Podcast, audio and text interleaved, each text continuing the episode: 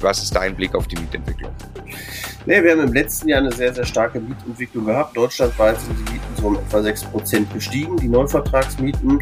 In den Jahren zuvor war es etwa 4%, also nochmal ein deutlicher Anstieg. Liegt natürlich daran, einerseits äh, sind viele Menschen in den Mietwohnungsmarkt äh, reingekommen, die eigentlich kaufen wollten. Die haben tendenziell natürlich auch eine entsprechende Zahlungsfähigkeit. Auf der anderen Seite, klar, als Vermieter möchte man auch einen Inflationsausgleich, äh, hebt dann entsprechend die Miete auch an. Ähm, deswegen haben wir diese sehr starke Mietpreisentwicklung. Aber jetzt kommen wir eben in die Phase, wo wir immer weniger bauen. Ja, nicht mehr 300.000, sondern wahrscheinlich Richtung 200.000. Und das macht natürlich auch was, erhöht den Druck und tendenziell rechne ich damit, dass die Mieten dann auch weiter steigen werden.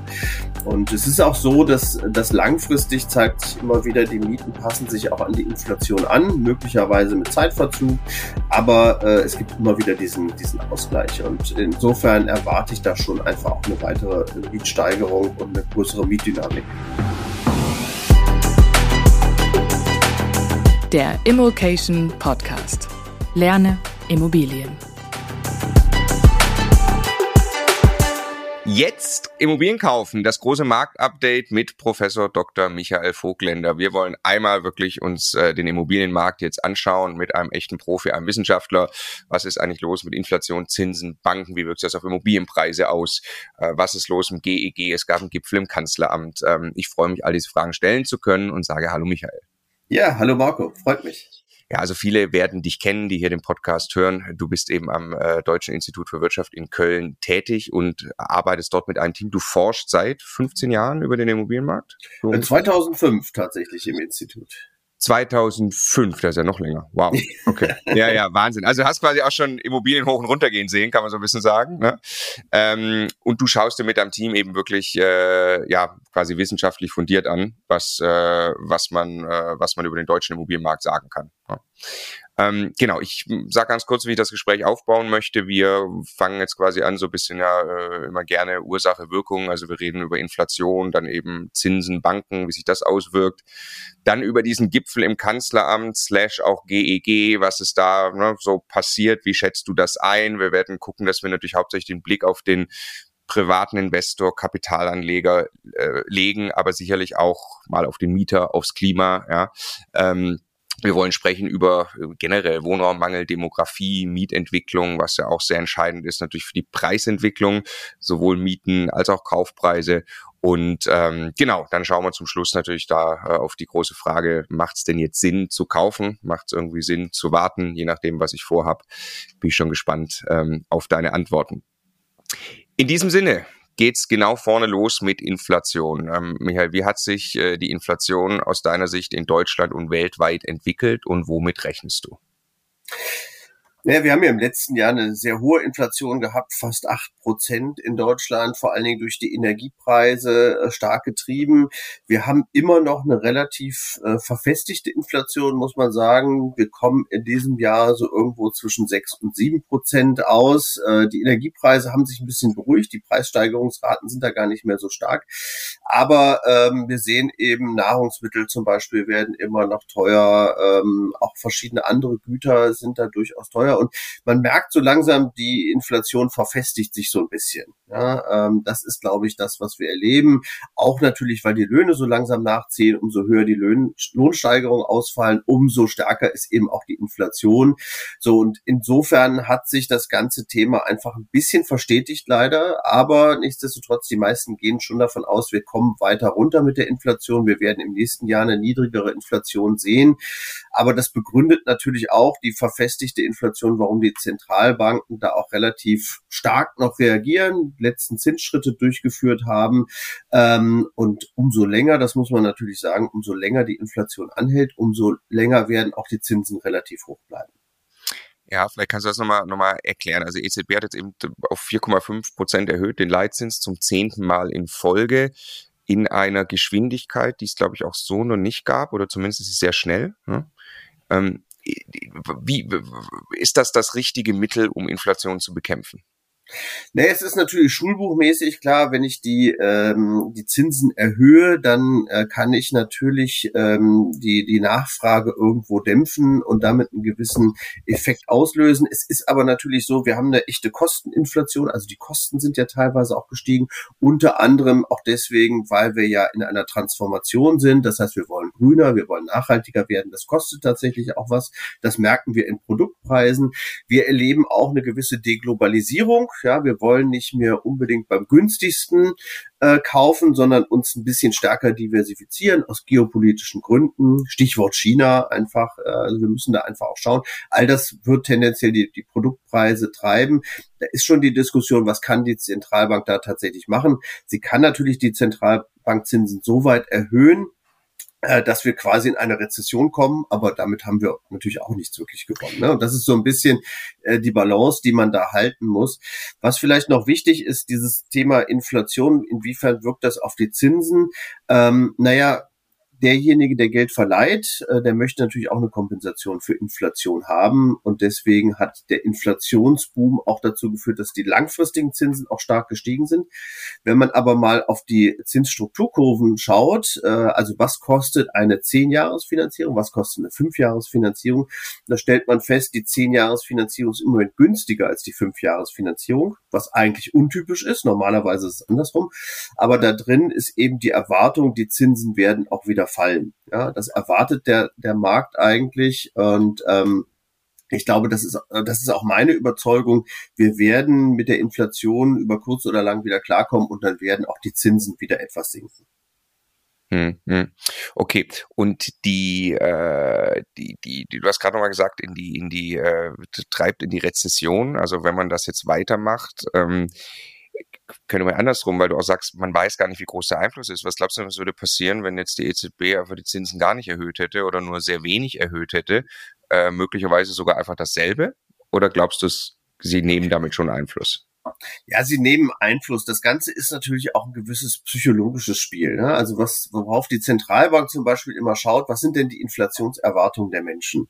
Wenn die Inflationserwartungen hoch sind, also wenn die Unternehmen zum Beispiel erwarten, Mensch, die Preise werden steigen, dann werden sie auch vielleicht vorher schon ihre Preise auch steigern ja, um quasi da einen Vorteil zu haben. Und dann kann sich das natürlich schnell verfestigen.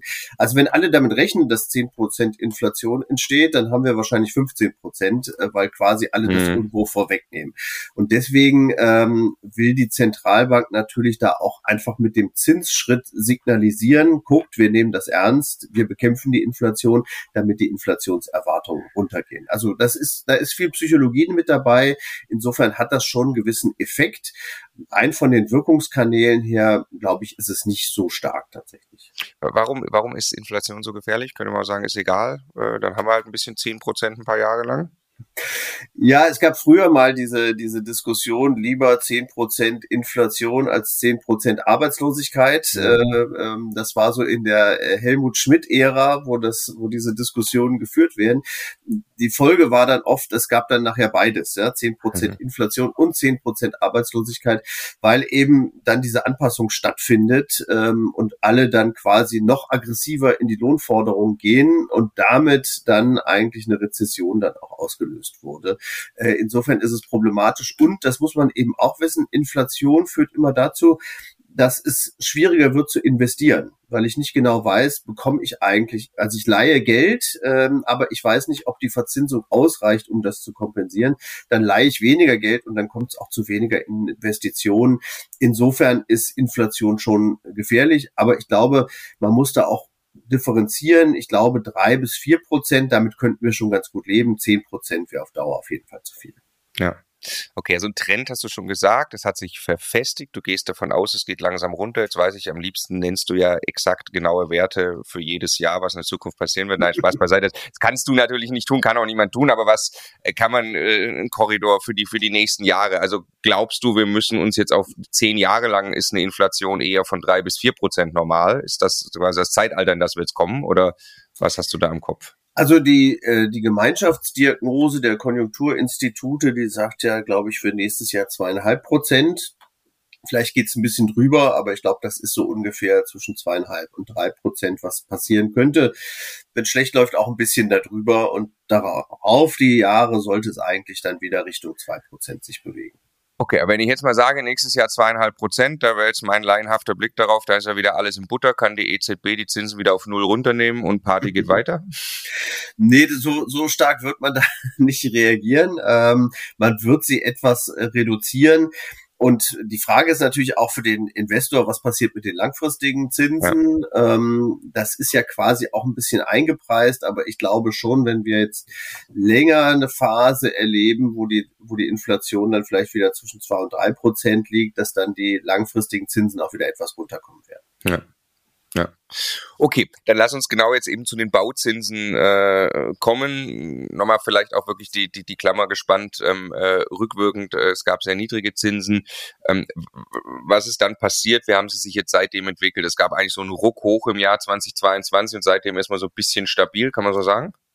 Das kann man sagen, genau. Wir haben diesen, diesen wirklichen Zinsschock gehabt, äh, Anfang letzten Jahres, wo innerhalb einem halben Jahres äh, der Zins um 300 Basispunkte gestiegen ist. Das war wirklich eine, eine sehr, sehr starke Anstieg.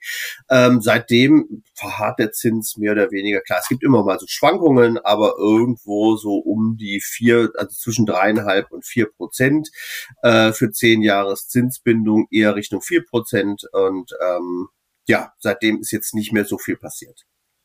Ist die Frage natürlich sehr, sehr, sehr weit formuliert, wenn ich frage, ob du dir die Zinsen festschreiben würdest. Das kommt natürlich sehr darauf an, was du vorhast, aber ich mache den Case mal normale Kapitalanlage. Ich finde eine Immobilie, die, äh, die sich jetzt rechnet, ähm, äh, möchte die über 20 Jahre, 30 Jahre, dass es sich durch die Mieteinnahmen abzahlt. Ähm, würdest du sie festschreiben? Also ich würde tatsächlich, also es, es, kommt immer drauf an. Es kommt ein bisschen drauf an, wie, wie risikoavers oder wie risikofreudig äh, bist du eben. Ähm, ich sehe schon die Chance, dass die Zinsen in der zweiten Hälfte dieses Jahrzehnts deutlich niedriger sind. So, und ähm, wenn ich mir das dann erlauben kann, dann würde ich schon sagen, naja, nimm mal einen Teil als, als langfristige Festschreibung, ähm, dann ist man sicher, aber einen Teil würde ich vielleicht auch nur fünf Jahre finanzieren mhm. oder vielleicht sogar nur zwei oder drei Jahre, je nachdem, damit man davon profitieren kann. Man muss aber auch sagen, ähm, es gibt natürlich auch gewisse Risiken. Stellen wir uns mal vor, die Welt äh, wird noch wilder, äh, es kommt zum Krieg zwischen China und Taiwan oder irgendwas anderes passiert, dann können eben die Zinsen auch nochmal deutlich nach oben gehen. Also von daher, da muss man schon bewusst sein, es gibt ein gewisses Risiko, aber wenn es normal läuft, würde ich tatsächlich davon ausgehen, dass die Zinsen fallen und dann macht es durchaus Sinn, wenn man das eben auch für einen Teil des Kreditbetrages zumindest mitnehmen kann. Hm. Ja, naja. Also Stefan und ich sagen auch immer, es kommt, kommt sehr darauf an, wo man da steht, Risikoprofil. Am Ende aber lieber Spatz in der Hand. Ja? Wenn ich eine funktionierende äh, Rechnung, Kalkulation habe mit der Immobilie, die langfristig ja massiv profitiert von Inflation, steigenden Mieten und so weiter, sichere ich mir das erstmal lieber. Und ich sage mal, je mehr ich im Profibereich komme, je mehr jemand vielleicht schon vierte, fünfte, sechste Wohnung oder das zweite, dritte Mehrfamilienhaus kauft, weiß, was er da tut und sicher ist, dass er nicht umfällt, weil das, ich meine, das kann man ja ausrechnen. Ich kann mir mein Zinsänderungsrisiko selber ausrechnen, kann sagen, was passiert, ähm, wenn ich jetzt zum Beispiel was nur für zwei oder für fünf Jahre einen Teil meiner Finanzierung festschreibe. Also bitte an alle quasi zuhören, wenn ihr das macht ähm, dann rechnet euch aus, was das bedeutet, wenn die Zinsen nochmal vielleicht zwei Punkte hochgehen. Ähm, zu dem Zeitpunkt, wo das abläuft, ist dann eure Kalkulation so schlecht, dass ihr dann verkaufen müsst. Das wäre dann mit Sicherheit ein sehr ungünstiger Zeitpunkt zum Verkaufen, wenn genau dieses schlechte Szenario eintritt. Dann muss man in der Lage sein, ähm, trotzdem die Immobilie eben halten zu können. Ne? Ähm, ja, stimmst du zu, oder? Ich sehe Ja, da, da ja. Stimme, stimme ich zu. Ne? Also es ist wirklich eine, eine Frage des Risikoprofils. In anderen Ländern ist es aber durchaus üblich, dass man auch unterschiedliche Fristen bei den Zinsen mhm. drin hat.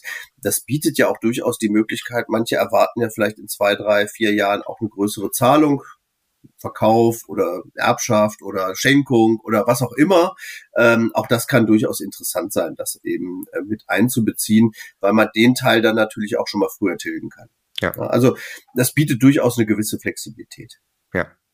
Okay, jetzt setzen wir uns mal auf den Stuhl der Banken, was da so passiert ist und wie es denen jetzt geht. Also es ist ähm, auch auf Finanzierungsvermittler mal mit eingeschlossen. Ähm, die klagen ja schon alle. Also ich spreche auch immer mit vielen, ähm, da kommt jetzt mir nicht entgegen, wir haben jetzt null Geschäft, so ist es nicht. Die machen Geschäft, die vermitteln Kredite, die Banken geben Kredite raus, aber das Volumen ist schon dramatisch eingebrochen durch den Zinsschock und erholt sich langsam. Wie, wie sieht's da aus?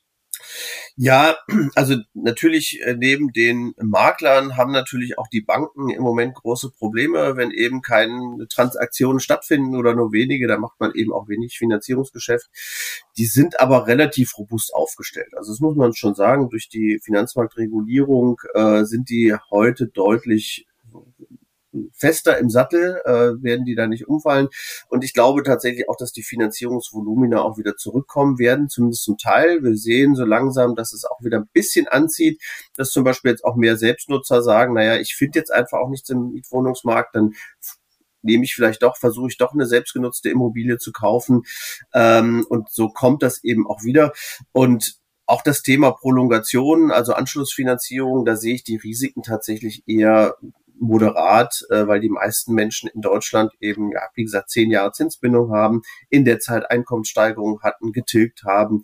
Also da ist das Anschlussfinanzierungsrisiko deutlich geringer, als das vielleicht in manchen anderen Ländern der Fall ist. Ja. Die was finanzieren die Banken jetzt gerne? Was hat sich verändert? Was, also sie hätten auf jeden Fall gerne mehr Eigenkapital wahrscheinlich. Gibt es große, kleine Immobilienkapitalanlage? Aber was, was finanzieren sie jetzt am liebsten gerade?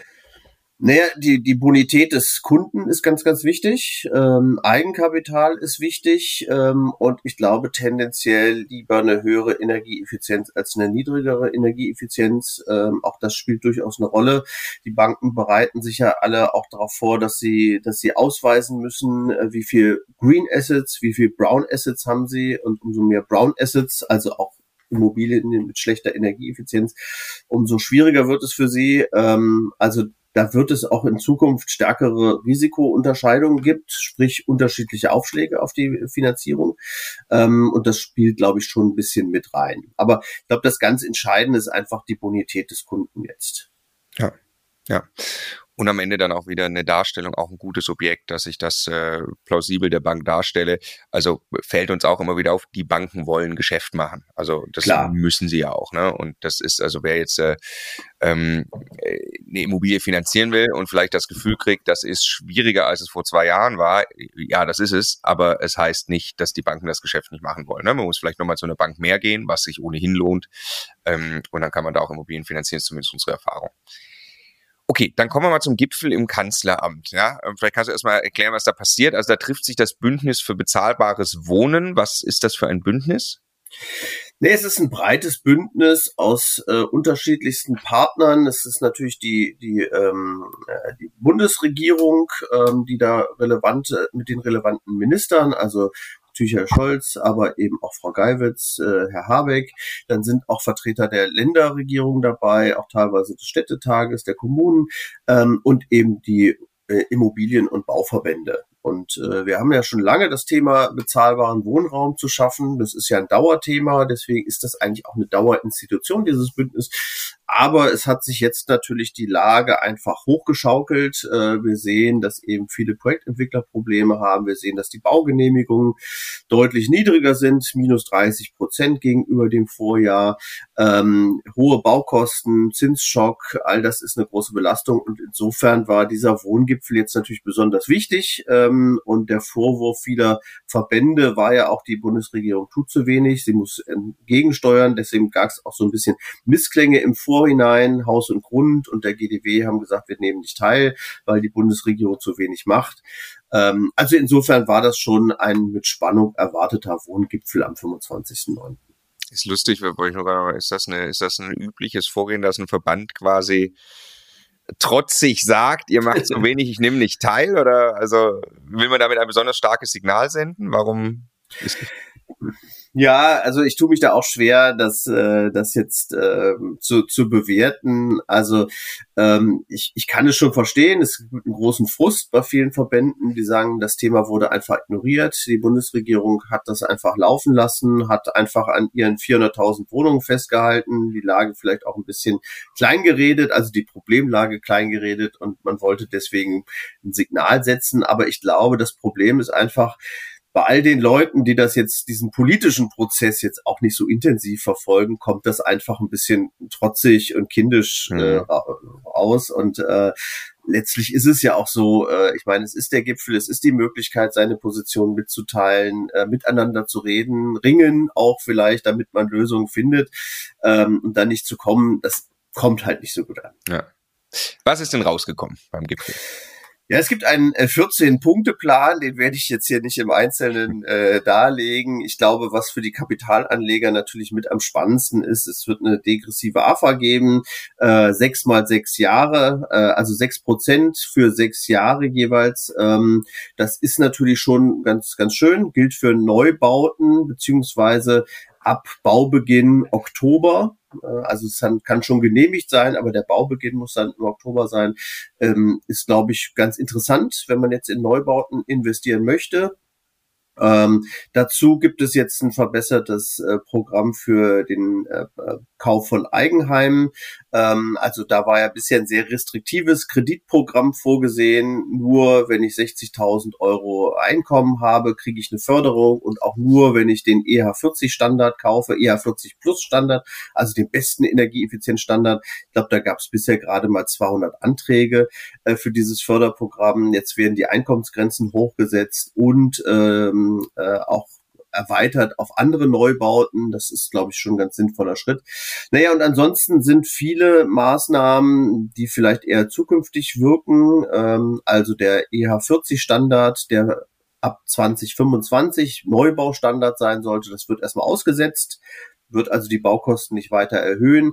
Äh, man hat sich auch relativ klar gegen die sogenannten Mindestenergiestandards gesetzt, die von EU-Ebene kommen sollen. Auch das ist, glaube ich, ähm, äh, wichtig, wirkt aber, wie gesagt, auch eher in der Zukunft.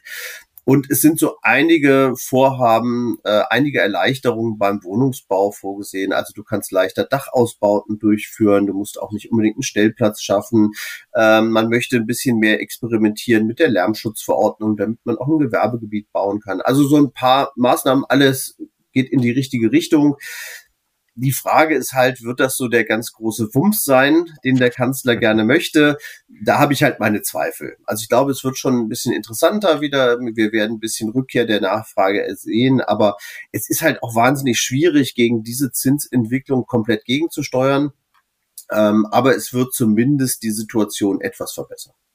Ja, also wir müssen gleich zu einem Energiethema dann separat nochmal kommen. Das ist natürlich sehr spannend. Ne? Das, das hat mich auch überrascht, äh, dass man da so ein bisschen den Sanierungszwang, äh, das, das hat man nicht so gesagt, dass man das dann eben umsetzen will. Ähm, müssen wir gleich, gleich anfangen. Jetzt würde ich die aber nochmal noch mal fragen, so ein bisschen aufgetaucht. Jetzt haben die da so ein paar für mich Kleinigkeiten irgendwie. Ähm, also man möchte bezahlbares, wir haben zu wenig Wohnraum wir bauen zu wenig Wohnungen. Man möchte, dass die Wohnungen dann auch noch bezahlbar vermietet werden. Gleichzeitig muss man aber in diese Wohnungen, auch in Bestandswohnungen, die es vielleicht schon gibt, muss man, ähm, also man muss bauen und Bestandswohnungen ordentlich investieren, damit sie dann auch energetisch äh, fit werden. Ähm, während wir Demografie, kommen wir auch noch gleich, eher Bevölkerung wachsen sehen und, und der Druck eher noch größer wird, was, was würdest du denn sagen, wenn man es ein bisschen äh, größer aber sagt, welche Maßnahmen würden dann wirklich funktionieren? Also wie müsste man das Problem bei der Wurzel packen, wenn da jetzt nicht irgendwelche politischen Zwänge ähm, und sonst was wären? Also wie gesagt, die Lage ist einfach jetzt schwierig, muss man sagen. Ähm, aber und man kann jetzt ein bisschen gegensteuern, auch wenn man bei der Grunderwerbsteuer noch ein bisschen was tut. Es wäre zum Beispiel auch eine Möglichkeit, die Grunderwerbsteuer bei äh, Neubauten äh, mhm. wegzulassen. Das ist durchaus eine Option. Das gibt es in den Niederlanden und in Belgien. Ohnehin ähm, könnte man auch einen gewissen Vorteil schaffen. Aber wie gesagt, diesen Zinsschock jetzt zu überwinden, ist schwierig. Aber wenn man wirklich eine Lösung haben möchte, wir müssen uns dieses Thema Bauen einfach annehmen. Wir haben das Bauen, machen wir zur Raketenwissenschaft. Äh, also die, die Baukosten sind ja so enorm gestiegen und ähm, das liegt eben daran, dass wir immer mehr verlangen, was den Schallschutz angeht, was den Brandschutz angeht, was die Energieeffizienz angeht. Und eigentlich müsste man jetzt so eine Taskforce bilden aus Menschen aus der Verwaltung, aus dem äh, Wirtschaft äh, und Politik, die dann mal überlegt, auf was können wir denn verzichten. Ja? Also ich sehe zum Beispiel, wir müssen auch ein bisschen differenzieren. Wenn ich jetzt für Studenten baue, äh, dann muss ich nicht den letzten Schallschutz haben. Und die wären vielleicht auch glücklich, wenn manche Leitungen einfach über Putz liegen. Da könnte mhm. man deutlich günstiger bauen, ist aber einfach nicht möglich. Und ich glaube, diese Differenzierung muss man haben. Im Prinzip muss man heute immer einen Mercedes bauen, aber es muss eben auch möglich sein, ich sag mal, soll nicht despektierlich sein, aber ein Skoda zu bauen. Ja, mhm. Muss mhm. eben auch möglich sein. Und ähm, äh, das, das ist eben kaum möglich in dem jetzigen Verfahren. Man geht jetzt erste Schritte. Ja, es gibt auch diesen Baustandard E, wie einfach. Da wird ein bisschen was getan, aber ich glaube, da geht schon noch mehr. Und äh, in die Richtung muss es gehen. Und das Zweite ist natürlich Bauland. Äh, also auch da muss man einfach drauf darauf drängen, dass wir mehr Bauland haben, dass wir mehr äh, Möglichkeiten schaffen. Und ja, es gibt einfach auch so Themen, die macht man im Ausland äh, ganz nachvollziehbar und logisch. Äh, Aufstockung beispielsweise, letztens einen Vortrag gehört, gibt etliche äh, Mehrfamilienhäuser, wo man in Österreich oder Skandinavien dann einfach noch zwei Etagen draufpackt. Braucht man kein zusätzliches Grundstück, schafft damit oftmals günstigen und attraktiven Wohnraum scheitert in Deutschland regelmäßig an der Feuerwehr, die sagt, das passt nicht mit dem, hm. äh, mit dem äh, Brandschutz zusammen. Ja. Also logischerweise hört man raus, wenn man Wohnraummangel bekämpfen will, der eher noch größer wird, ist die einzige Antwort, mehr Wohnraum zu schaffen. Und das müssen wir deutlich erleichtern, attraktiver machen, mit was auch immer. Ne? Wenn eine Grunderwerbsteuer wegfällt, dann kann ich ähm, äh, dann auch wieder günstiger den Wohnraum am Ende verkaufen. Also ich habe äh, ein bisschen mehr Flexibilität im Preis wahrscheinlich, wenn das dann jemand kaufen muss. Wenn die Verfahren zur Baugenehmigung schneller sind, kann ich schneller bauen. Wenn ich mehr Möglichkeiten habe, günstiger zu bauen, weil nicht so viel Brandschutz und so. Also es dreht sich eigentlich alles um das Thema äh, Angebot und Nachfrage löse ich nur dadurch, wenn ich da Wohnraummangel habe, indem ich einfach für mehr Angebot sorge. Ich kann nicht hinten dran irgendwas rumregulieren. Dadurch wird am Ende nicht mehr Wohnraum entstehen oder, oder bezahlbarer. Ne? Ja. Genau. Ich meine, das, das Spannende ist natürlich da für Kapitalanleger, äh, das kann man sich leicht ausrechnen, wenn Wohnraum so wahnsinnig knapp ist und noch knapper wird, weil wir einfach weniger bauen, äh, dann wird er natürlich tendenziell auch teurer. Ne? Also ein Gut, das knapp ist, äh, verfällt selten im Preis und ich glaube, das sehen wir im Moment auch. Wir kommen später noch zur Preisentwicklung, aber im Prinzip diese Knappheit ist eben Grundvoraussetzung dafür, dass wir auch eine gewisse Preisstabilität haben oder sogar auch wieder Preiszuwächse haben. Ja, also das ist jetzt natürlich ein bisschen, äh, bisschen vielleicht fies formuliert, aber ich denke mir auch immer, wenn sie darum reden bei so einem Gipfel im Kanzleramt und sich nicht alle einig sind und die Dinge irgendwie so äh, nicht wirklich die Sache beschleunigen, dann denke ich mir, fühle ich mich ganz wohl damit, dass ich zumindest ein bisschen ein paar Quadratmeter in Deutschland besitze, weil offensichtlich ähm, wird man so schnell nicht dafür sorgen, dass so viele hinzukommen. Ähm, also tatsächlich ist das dann äh, natürlich für die Preisentwicklung ähm, auch gut. Nichtsdestotrotz äh, würde dieses Problem äh, einfach massiv äh, werden oder ist ja wahrscheinlich auch schon massiv, ist das ein so großes gesellschaftliches Problem mit dann eben bezahlbarem Wohnraum. Ähm, das trifft dann auch den privaten Investor und Vermieter, wo man sich aufpassen muss mit Regulierung und ebenso Dingen wie jetzt da auch noch kommen, ähm, GEG, Sanierungszwang, da leite ich jetzt gerade mal über. Jetzt ist das ja soweit, äh, soweit klar, was da kommen soll. Ich greife nochmal auf, schon äh, einige Zeit her, Bildzeitung aus Habecks Hammer wird Hämmerchen ähm, es ist jetzt alles nicht, ist äh, doch nicht so schlimm gekommen, wie man dachte, was man innerhalb von kürzester Zeit tun muss in Sachen Heizung und Sanierung. Siehst du es auch so? Das sehe ich schon so. Ich meine, nochmal noch mal vielleicht zum Hintergrund, äh, warum man eigentlich auch so harsch da reingegangen ist.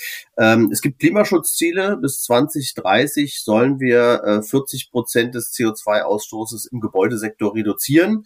Wir haben im letzten Jahrzehnt mit deutlich besseren Rahmenbedingungen gerade mal 20 Prozent geschafft. Deswegen war, glaube ich, der Druck, auch da der politische Druck, ähm, voranzugehen.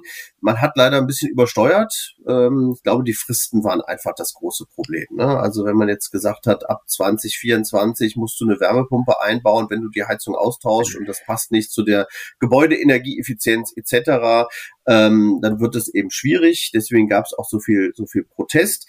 Jetzt ist die Situation eigentlich noch ein bisschen verworrener. Ich finde es schwierig jetzt für, für Investoren da zu sagen, was kommt denn jetzt? Grundsätzlich muss man, wie gesagt, auch ähm, äh, eine auf erneuerbare Energien setzen, 65 Prozent erneuerbare Energien.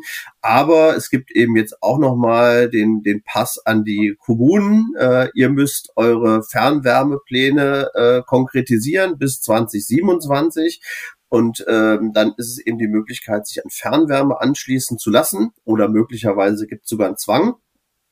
Und äh, die Idee ist, dass die Fernwärme dann eben auch überwiegend mit erneuerbaren Energien funktioniert. Bedeutet aber jetzt auch so ein bisschen weitere Unsicherheit, ne? weil jetzt der Einzelne vielleicht nicht weiß, was macht denn die Kommune, wie sind die Pläne, äh, was soll ich machen. Bei vielen Haus- und Grundeigentümerversammlungen gibt es so das Horrorszenario, ich mache jetzt die Wärmepumpe und dann gibt es den Anschlusszwang kann ich mir jetzt nicht so vorstellen, aber da sieht man einfach, wie viel Unsicherheit da jetzt im Markt ist. Ähm, und äh, das macht es jetzt natürlich schwierig auch zu planen, gerade für denjenigen, der jetzt vielleicht seine Heizung austauschen muss. Ja, ja, ja genau. Eigentlich also, verlieren wir damit ja noch mehr Zeit. Ne? Das ist so das, das Ungünstige an dem. Ähm, also ich glaube, es gibt schon eine große Bereitschaft vieler Eigentümer auch zu sagen, ich mache was, ich tue was für den Klimaschutz, ich stelle mich da langfristig eben auf und mit einem Heizungssystem. Aber ich glaube, dieser Gesetzentwurf hat jetzt sogar mehr Unsicherheiten befürchtet. Hm. Ja. Ja, also ich ich bin am Ende ganz, ganz froh, dass es jetzt keinen irgendwie Heizungsaustauschzwang in, in, in aller Schärfe gibt. Ähm, wir, wir selber gucken uns ja auch unsere Immobilien gerade an, machen da auch die Sanierungsfahrpläne ähm, und, und sprechen mit vielen Leuten aus der Community. Was ich halt sehe, ist, es, es kommt sehr oft raus, Dämmung macht eigentlich Sinn, ist auch oft mal so ähm, im 80-20-Modus eine sehr effiziente Sache. Also gerade natürlich oberste Geschossdecke, Kellerdecke, da kann ich sehr viel holen, vielleicht Fassade dämmen. Ähm, und ich finde es eigentlich ganz gut, dass ich quasi jetzt nicht zwangsläufig auf dieses Thema Wärmepumpe draufspringen muss, sondern mir das ein bisschen anschauen kann. Ich hoffe auch noch auf Innovation. Man muss gucken und es ist doch eigentlich gut, wenn die Kommune nebenbei quasi plant. Ähm, aber, und das ist ja das, was wir eben auch tun und immer sagen an der Stelle, ähm, schaut's euch, wenn ihr Immobilien habt, unbedingt jetzt an. Also einfach zu sagen, oh, aus Hammer wird Hämmerchen, jetzt mache ich erstmal nichts, ist mit Sicherheit die falsche Strategie. Wenn da ein Profi draufschaut, kann ich mir vorstellen, was mit den meisten Immobilien rauskommt, jetzt macht es erstmal Sinn, ein bisschen was zu dämmen, was übrigens die Wärmepumpe nachher auch wieder günstiger macht. Und dann, glaube ich, mit Maß und Ziel zu gucken, was die Heizungslösung ist, ne, ähm, äh, über die Jahre so. Ähm, das meine genau. ich ist da ein gutes Vorgehen. Also der wichtigste Satz in der GEG-Novelle ist, ab 2045 ist keine Heizung ja. mehr erlaubt, die mit fossilen Energien funktioniert. So, und das heißt, ähm, darauf muss man sich einstellen äh, auf jeden Fall. Kann jetzt sagen, es sind noch 20 Jahre, ist noch lange hin oder mehr, aber es kommt, ne? Und äh, man muss das eben jetzt schon einplanen. Und wenn ich gerade eine Bestandsimmobilie kaufe, muss ich mir schon klar machen, ich muss die sanieren, über kurz oder lang. Äh, wir müssen auch sehen, alle rechnen mit höheren Energiepreisen, allein schon, weil die CO2-Bepreisung weitergeht. Also an dem Thema kommt man eigentlich nicht vorbei. Und man muss sich damit auseinandersetzen. Man hat jetzt vielleicht ein bisschen mehr Zeit zu warten, aber ähm, umso früher man sich mit dem thematisch beschäftigt und auch weiß, was auf einen zukommt, äh, umso besser. Ja, genau. Ich würde auch sagen, man hat nicht mehr Zeit zum Warten eigentlich, man hat mehr Zeit zum Planen und kann dann vorbereiteter an die Sache rangehen. So, genau. Ähm, okay, es gibt Förderungen. Wie schätzt du das ein? Sind das gute Förderungen, die man sich jetzt überlegt hat? Es gibt jetzt tatsächlich auch noch mal so einen, so einen Geschwindigkeitsbonus. Äh, das heißt, man bekommt mehr, wenn man früher in auch eine Wärmepumpe investiert. Ist vielleicht auch interessant. Ich bin tatsächlich jetzt nicht der Förderexperte. Also das ist wirklich, da muss man den Einzelfall durchgehen. Ähm, aber auch da macht es einfach Sinn, sich frühzeitig mit zu beschäftigen, zu prüfen, was bedeutet jetzt eben diese, diese Förderungen, die da möglich sind. Insgesamt ist aber die Tendenz natürlich schon so, wir fördern jetzt weniger Neubau und mehr Bestandsinvestitionen. Ich glaube, das ist auch grundsätzlich richtig, ja. äh, weil im Bestand einfach der große Hebel liegt, um mehr Klimaschutz zu erreichen. Ähm, und ähm, wie gesagt, es ist jetzt schon auch mit dem Wohngipfel jetzt nochmal beschlossen worden, es gibt mehr Zuschüsse, wenn man schneller ist. Auch das kann vielleicht ein Anreiz sein für den einen oder anderen, sich jetzt damit zu beschäftigen. Ja, also finde ich auch von der Tendenz her richtig. Ich habe mich das auch immer gefragt. Man redet so viel über Neubau. Und Neubau ist ja nur das, was jetzt on top kommt. Aber wir haben ja einen riesen Bestand an Immobilien in grottenschlechten Energieeffizienzklassen. Ähm, das muss ich doch irgendwie unterstützen, dass da was passiert. Ne? Und ähm, genau. Okay. Ähm, jetzt, ich habe schon gesagt, ich war ein bisschen überrascht. Also 2045 ist klar, dann hat man ja Anfang der 30er Jahre von EU-Seite gesagt, äh, da müssen die Worst Performing Buildings, die schlechtesten 15 Prozent, also anders ausgedrückt, wenn man jetzt in Energieeffizienzklassen denkt, die sich vielleicht auch in der Ermittlung noch verschärfen, ändern, wie auch immer, ähm, die ganz schlechten äh, G, H, äh, F, die müssen dann vielleicht irgendwie in C, D, B irgendwas gebracht werden. So, und dazu wird man Anfang der 30er Jahre hart gezwungen, inklusive möglicherweise das Allerschlimmste, einem Vermietungsverbot, wenn man das bis dahin nicht getan hat. Da hat Deutschland jetzt gesagt, nein, das ist bei uns dann nicht so. Der Zwang. Ja, ist schon überraschend, zumal ja die deutsche Bundesregierung äh, mitgewirkt hat, äh, diese Pläne auch nochmal zu verschärfen. Ne? Es gab ja vom, EU, also es gab ursprünglich äh, die Voraussetzung, bis 2033 auf den Standard F zu gehen. Äh, die Bundesregierung gemeinsam unter anderem mit dem EU-Parlament hat dann dafür gesorgt, dass man dann eher auf E geht. Also das ist ein bisschen verschärft. Und jetzt kommt die Rolle rückwärts, dass man sagt, nee, wir wollen das eigentlich nicht. Äh, ich glaube, es ist einfach richtig und, und pragmatisch gedacht, ähm, weil ähm, wenn wir jetzt davon ausgehen, das Ganze kommt 2025, dann hätten wir acht Jahre, um äh, 40 Prozent des Gebäudebestands, ja, das sind die, die eben diese Klasse E nicht erreichen, 40 Prozent äh, zu sanieren. Das sind also dann fünf Prozent pro Jahr und äh, wir haben im Moment eine Sanierungsquote, Vollsanierungsquote von etwa ein Prozent des Bestandes pro Jahr. Mhm. So, und das muss man einfach sagen, das ist nicht realistisch. Und wenn man es dann ernst nimmt und dann wirklich irgendwann das Verbot kommt für Vermietungen, dann würden eben ganze Menge günstige Wohnungen auch wegfallen aus der Vermietung. Ich glaube, das ist einfach nicht realistisch. Aber wo ich einfach auch sagen muss, äh, der Grundsatz der EU-Kommission, du hast es auch angesprochen, der war eigentlich, schauen wir uns erstmal diese 15 Prozent schlechtesten Immobilien an. Und das ist tatsächlich auch der richtige Ansatz. Man hat es einfach immer weiter hochgestuft, ähm, aber wenn man jetzt diese 15 Prozent äh, anschaut, da kann man schon auch was machen. Und ich glaube, da muss äh, vor allen Dingen der Anreiz gesetzt werden, dass die schnell saniert werden, weil dann können wir eben den CO2-Abdruck auch merklich reduzieren. Ja, ja. Okay, und ich genau, würde trotzdem auch da wieder jedem sagen, also zu sagen, jetzt der Sanierungszwang hart ist irgendwie vom Tisch und deswegen äh, kann ich es ignorieren, äh, macht keinen Sinn. Ähm, andersrum gesprochen, es wird ja trotzdem eine Dynamik geben, dass man das tun muss, allein wegen CO2-Preis, Warmmieten und so weiter. Ähm, ist das ohnehin, wird das der Markt quasi regeln ähm, mit, mit dem, was da passiert? Also wir sehen ja jetzt schon, dass die, dass es mehr Preisabschläge gibt für ältere Immobilien. Also das wird schon auch mit eingepreist. Ähm, und ähm, ja, ich denke, das wird sich tendenziell nochmal verstärken. Wenn die Energiepreise erstmal wieder hochgehen, ähm, CO2-Preis noch stärker wirkt. Ähm, also ich glaube, dass das wird schon schon sichtbar sein. Und ähm, insofern ist es gut, wenn man sich da besser aufstellt und eben frühzeitig auch saniert hat, dann ist man da einfach auf der sicheren Seite. Denn das muss man natürlich auch wissen, äh, die Baukosten werden ja tendenziell weiter steigen, die mhm. Handwerkerkosten werden weiter steigen. Ja, man kann vielleicht mit der Wärmepumpe ein bisschen sparen, da wird es sicherlich äh, Größenvorteile geben, also in der Produktion, aber ähm, Installation und ähnliches wird nicht unbedingt günstiger. Ja, ja. Naja, also ich sage immer klar, wer, wer jetzt ein energetisch saniertes äh, Gebäude schon irgendwie kauft und eine Wohnung da, schon mal, schon mal super. Und wer dann aber auch sagt, ich gehe in so ein Gebäude, was äh, noch nicht saniert ist, da aber seinen Weg findet, das clever macht, richtig plant, wann, wie, welche Dämmung, Heizungssystem, richtige Förderung mitnehmen, der hebt dann auch massiv Werte, genau dadurch eben, ne, muss natürlich gut einkaufen, aber da steckt eine Riesenchance drin für jeden, der das angeht. Ähm, uns macht es auch Freude, ne, zu sehen im eigenen Bestand, da kann man echt einen Wert auch heben jetzt. Aber da muss man sich halt auch klar machen, dann wird man eher Unternehmer, ne? Also dann ja. ist man nicht mehr so ja. passiver Investor. Ja. Äh, das ist, macht viel Arbeit. Ich glaube auch die Rendite kann sehr gut sein, aber es ist auch wirklich viel Zeit, die man dann reinstecken muss. Ich glaube, das muss man sich klar machen. Ja, ja, ja. Wo wir ja immer so gegenüberstellen, ne, das kennst du ja von uns, wenn ich mir das jetzt, äh, wenn ich mir jetzt vorstelle, ein Jahr lang, ich habe, sagen wir mal, irgendeinen Job in einem Konzern und, und gebe da meine 40, 50 Stunden die Woche rein.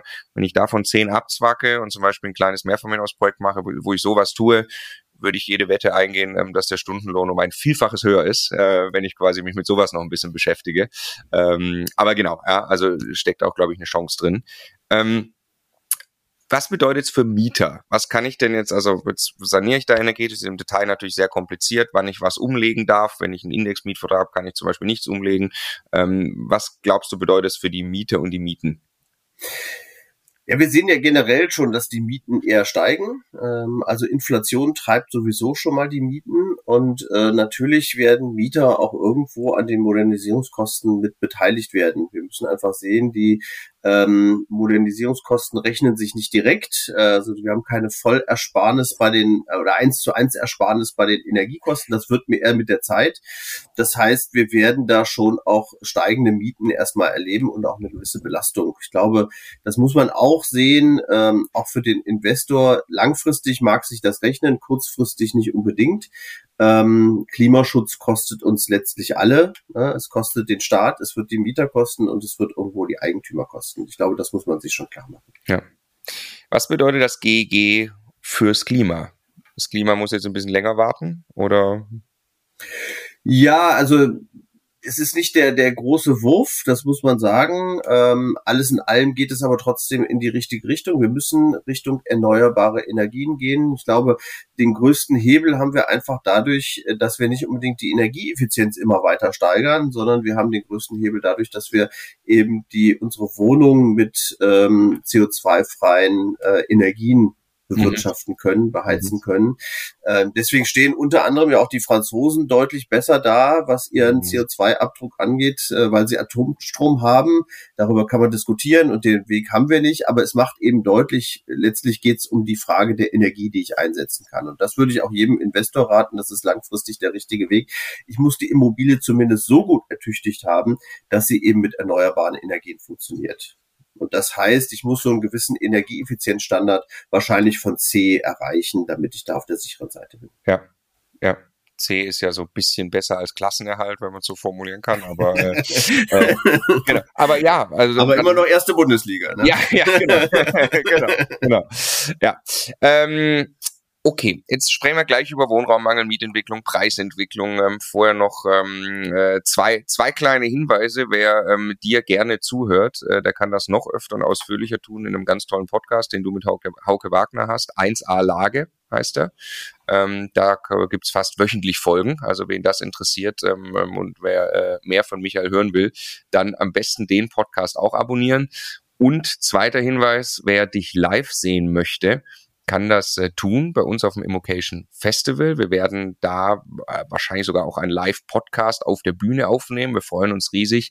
Das ist, ähm, ich glaube, bis auf 50 Tickets ausverkauft. Ähm, also wer noch eins der letzten 50 Tickets haben will, immocation.de slash Festival ist jetzt Anfang November, ich glaube 7. November in München. Ähm, lohnt sich mit Sicherheit auf jeden Fall. Wir machen auch eine ähm, fette Party am Ende, diesmal noch größer in der, im großen Auditorium. Ähm, und äh, genau, also schaut es euch an, immocation.de slash Festival. So, dann lass uns sprechen über Wohnraummangel, Demografie, nochmal quasi einfach nur dein, dein Blick da drauf, weil ich weiß, du hast das ja immer alles äh, wunderbar im Überblick, deswegen ähm, äh, suche ich mir da immer alles raus, was mich interessiert, ähm, ob es denn wirklich so ist. Ich weiß eben noch, ne, seit, seit ja, einigen Jahren, es gab dann auch ähm, viele, äh, viele Inhalte im Internet dazu, so, also bald ist die, kippt die Demografie und Immobilien werden bald alle sehr im Preis abgewertet werden, weil wir einfach zu wenig Leute haben, die noch in den Immobilien leben wollen. Dann habe ich eben gelesen im Dezember 2022, ähm, das Statistische Bundesamt habe eine neue Berechnung vorgelegt, die ganz plausibel davon ausgehe, dass die Bevölkerung in Deutschland bis 2070 weiter gegen 90 Millionen wächst, sagt Bundeskanzler Olaf Scholz eben Ende 2022. Ähm, was ist dein Blick auf die Demografie in Deutschland? Ja, das Thema Demografie, das schien immer sehr, sehr einfach berechenbar. Ja, also wenn wir weniger Geburten haben, dann werden wir irgendwann auch schrumpfen. Aber das, was einfach schwierig äh, zu antizipieren ist, ist tatsächlich die Zuwanderung. Und die Zuwanderung ist einfach die letzten Jahre relativ stark gewesen. Und wenn man sich klar macht, äh, wir sind ein relativ reiches Land, ähm, aber wir haben eben nicht genug Arbeitskräfte, also sind wir zunehmend darauf angewiesen, dass wir eben Fachkräfte aus dem Ausland holen.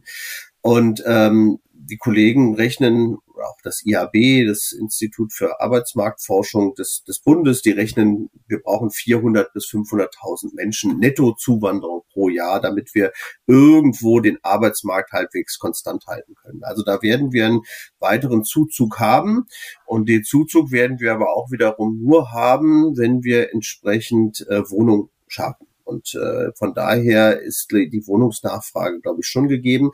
Aber was man sich eben klar machen muss, die Wohnungsnachfrage differenziert sich eben die Zuwanderer gehen nicht dahin, wo die Wohnungen sind, äh, sondern sie gehen eben dahin, wo die Arbeitsplätze sind. Und ähm, insofern werden die Ballungszentren weiter wachsen, die wirtschaftlich starken Regionen werden weiter wachsen. Andere Regionen, ich sage jetzt mal die Eifelregion, Teile von Mecklenburg-Vorpommern, vielleicht auch Nordbayern oder so, da wird es schon ein bisschen schwieriger. Da kann es natürlich schon auch gewisse Kippeffekte geben. Ich glaube, da merkt man jetzt auch schon an der einen Stelle, da ist vielleicht eine Immobilie nicht mehr ganz so einfach zu verkaufen. Ähm, aber ähm, die großen Standorte und deren Umland, die werden tendenziell weiter wachsen. Ja. Wie viele Wohnungen fehlen in Deutschland? ja, es ist eine, eine beliebte Frage. Es ist immer gar nicht so einfach zu sagen. Es geistert so diese Zahl von 700.000 Wohnungen rum. Ähm, wir könnten das tatsächlich auch rechnen. Ich meine, letztlich ist es so, die Leute passen sich ja irgendwo an. Ne? Also wenn jetzt in München weniger Wohnraum geschaffen wird, naja, dann bildet man WGs oder man zieht eben nicht aus aus der alten Wohnung, die gerade die Kinder ziehen nicht aus. Also von daher ist es immer so ein bisschen schwierig zu sagen, aber wir haben einfach schon einen großen großen Nachholbedarf in vielen Regionen. Wir rechnen das ja auch aus. Was hätte man eigentlich bauen müssen, gegeben die Demografie und die normalen Wohnpräferenzen? In Köln hat man 50 Prozent zu wenig gebaut. Ja, in München sind es, glaube ich, auch 30, 40 Prozent, die da fehlen. Also man, man würde mit deutlich mehr Wohnbautätigkeit, das würde nicht zu Leerstand führen, sondern das würde vom Markt absorbiert werden. Und ähm, insofern haben wir fast in allen Ballungszentren da einfach zu wenig Wohnraum. Ja.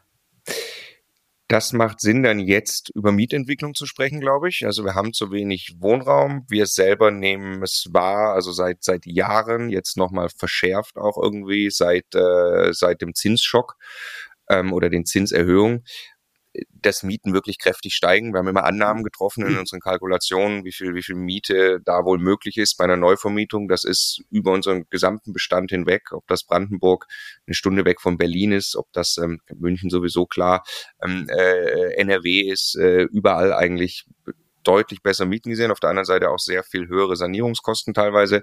Ähm, deswegen sind wir froh, dass das so ist. Ähm, was ist dein Blick auf die Mietentwicklung? Nee, wir haben im letzten Jahr eine sehr, sehr starke Mietentwicklung gehabt. Deutschlandweit sind die Mieten so um etwa sechs Prozent gestiegen. Die Neuvertragsmieten in den Jahren zuvor war es etwa vier Prozent, also nochmal ein deutlicher Anstieg. Liegt natürlich daran, einerseits äh, sind viele Menschen in den Mietwohnungsmarkt äh, reingekommen, die eigentlich kaufen wollten. Die haben tendenziell natürlich auch eine entsprechende Zahlungsfähigkeit.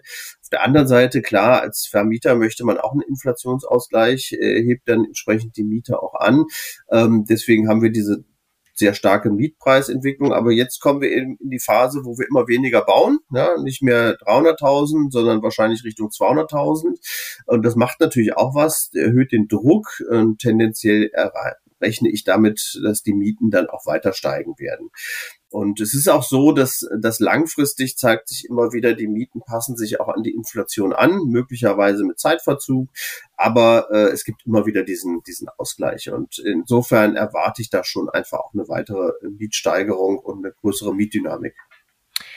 Wird die, wird die Regierung diese Mietdynamik zulassen oder wird das reguliert werden? Na, es ist ja ganz interessant, äh, dass jetzt beim Wohngipfel das Thema Mietrecht und äh, Kappungen und Mietstopp nicht diskutiert wurde. Ähm, hm. Und ich glaube, es sind sich schon viele bewusst, äh, wenn ich eben reguliere, hat das eben auch Rückwirkungen und führt im Zweifelsfall dazu, also wenn ich zum Beispiel Bestandsmieten kappe und da weniger Zuwachs zulasse oder Indexmieten jetzt reguliere, führt das einfach dazu, dass der Investor sagt, naja, da muss ich mit einer noch höheren Miete anfangen, damit sich das rechnet, ja, weil ich die laufende Mietanpassung nicht habe.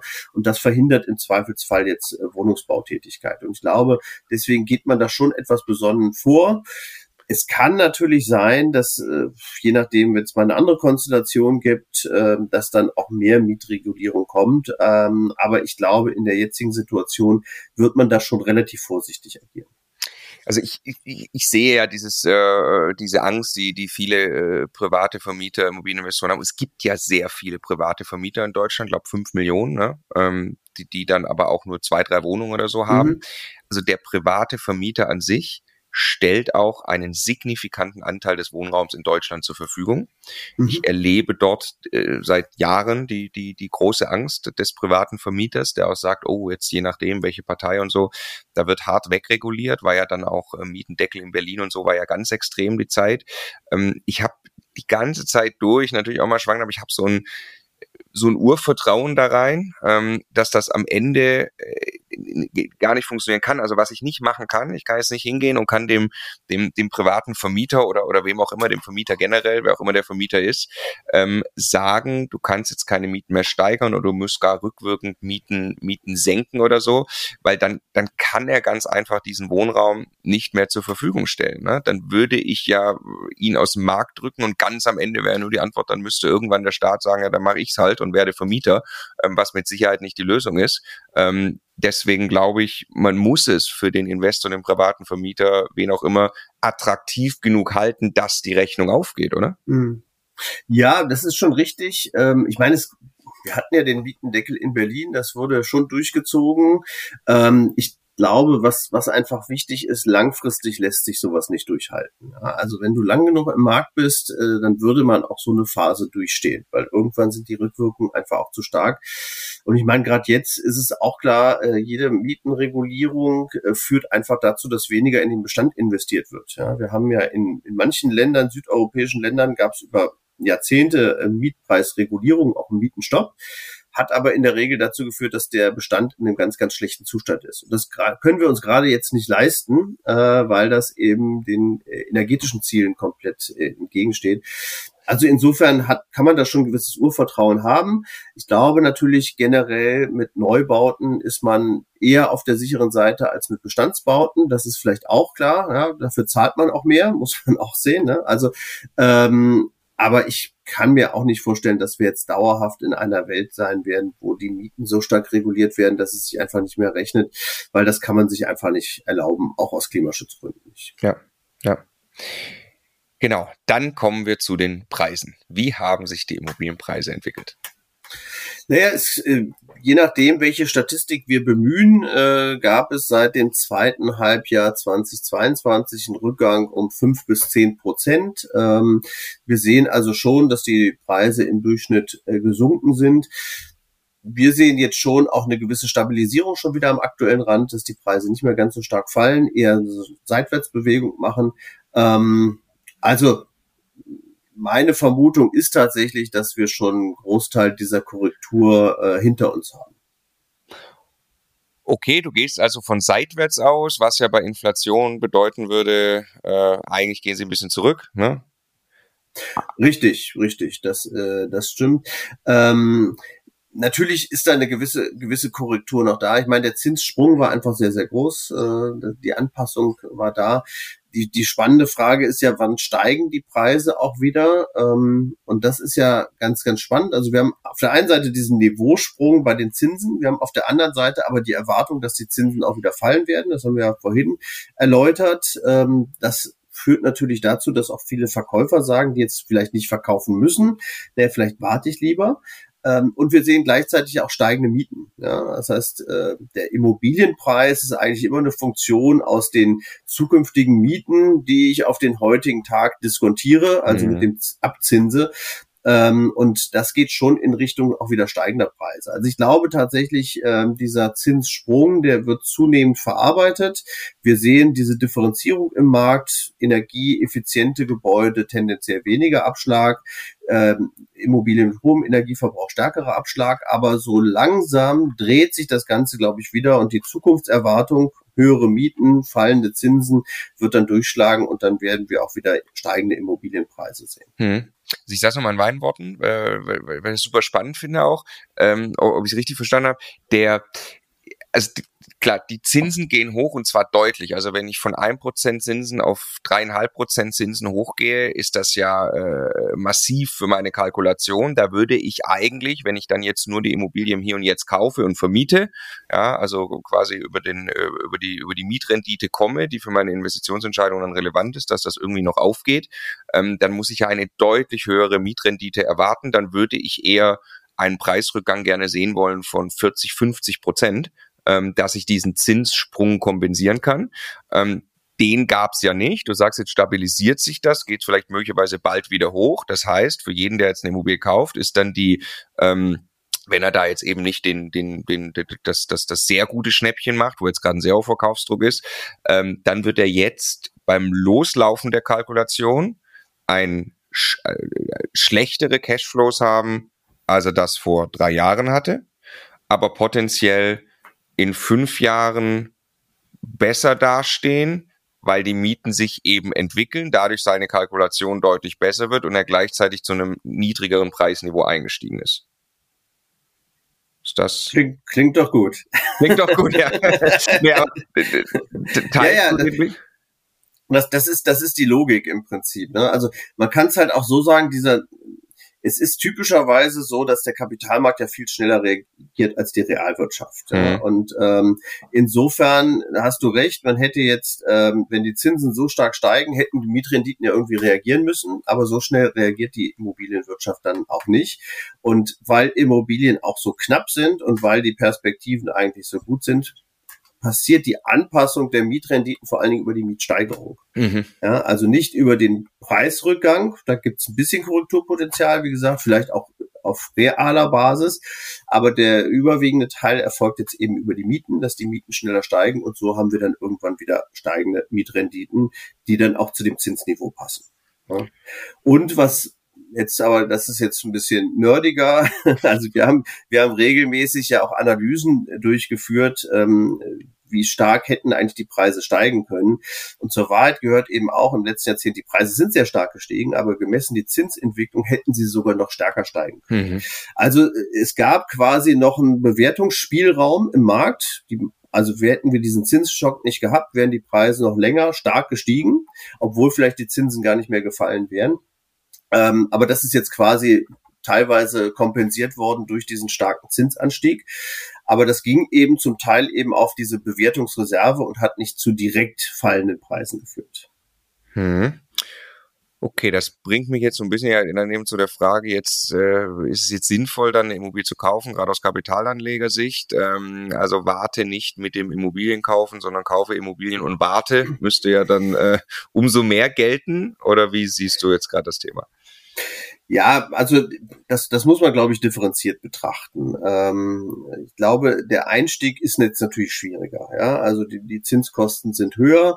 Ähm, das macht es für viele schwieriger. Das macht es ja auch für viele Familien jetzt viel schwieriger, Eigentum zu bilden. Mhm. Das muss man einfach sagen. Aber wenn man jetzt den Sprung schafft, hat man natürlich schon gewisse Vorteile. Und ich würde jetzt mal zwei Szenarien aufmachen. Szenario eins: Wir haben länger Inflation. Ja, und ähm, also das heißt, die Zinsen bleiben dann auch relativ hoch über einen längeren Zeitpunkt.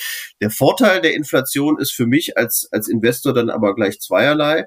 Das erste ist, die Mieten ziehen wahrscheinlich noch schneller an ja, weil sie sich an die Inflation irgendwo anpassen. Gerade wenn ich eine Indexierung habe, ist das automatisch, aber auch über andere Regelungen wird das dann auf Dauer, werde ich höhere Mieten sehen. Und ich habe natürlich den Vorteil, wenn die Inflation steigt, dann steigen ja auch meine Einkommen typischerweise schneller. Ja, also es gibt einen gewissen Inflationsausgleich bei den Löhnen. Mein Kreditbetrag bleibt aber gleich. Ja, und das heißt, dann entwertet sich eigentlich der Kreditbetrag ein bisschen selber durch die Inflation. Ich profitiere. Okay, also das ist gar nicht so schlecht. Ähm, ich komme damit, glaube ich, gut klar, wenn ich jetzt einsteige. Das zweite Szenario, die Inflation geht schneller zurück, äh, die Zinsen fallen wieder. Naja gut, dann habe ich vielleicht nicht mehr diesen starken Mietdruck, ja, obwohl über die Knappheit werden wahrscheinlich auch die Mieten weiter steigen, aber vielleicht nicht mehr ganz so stark wie bei Inflation.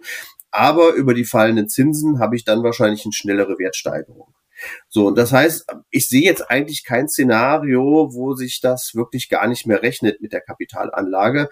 Klar, wenn ich jetzt in die falsche Immobilie investiere, mich beispielsweise eine alte Immobilie kaufe und mich da vertue, was die Sanierungskosten angeht oder eine nicht optimale Lage kaufe, Pech habe mit dem Mieter, da kann immer noch vieles schiefgehen. Aber so von der Grundtendenz, glaube ich, ist der Markt schon so aufgestellt.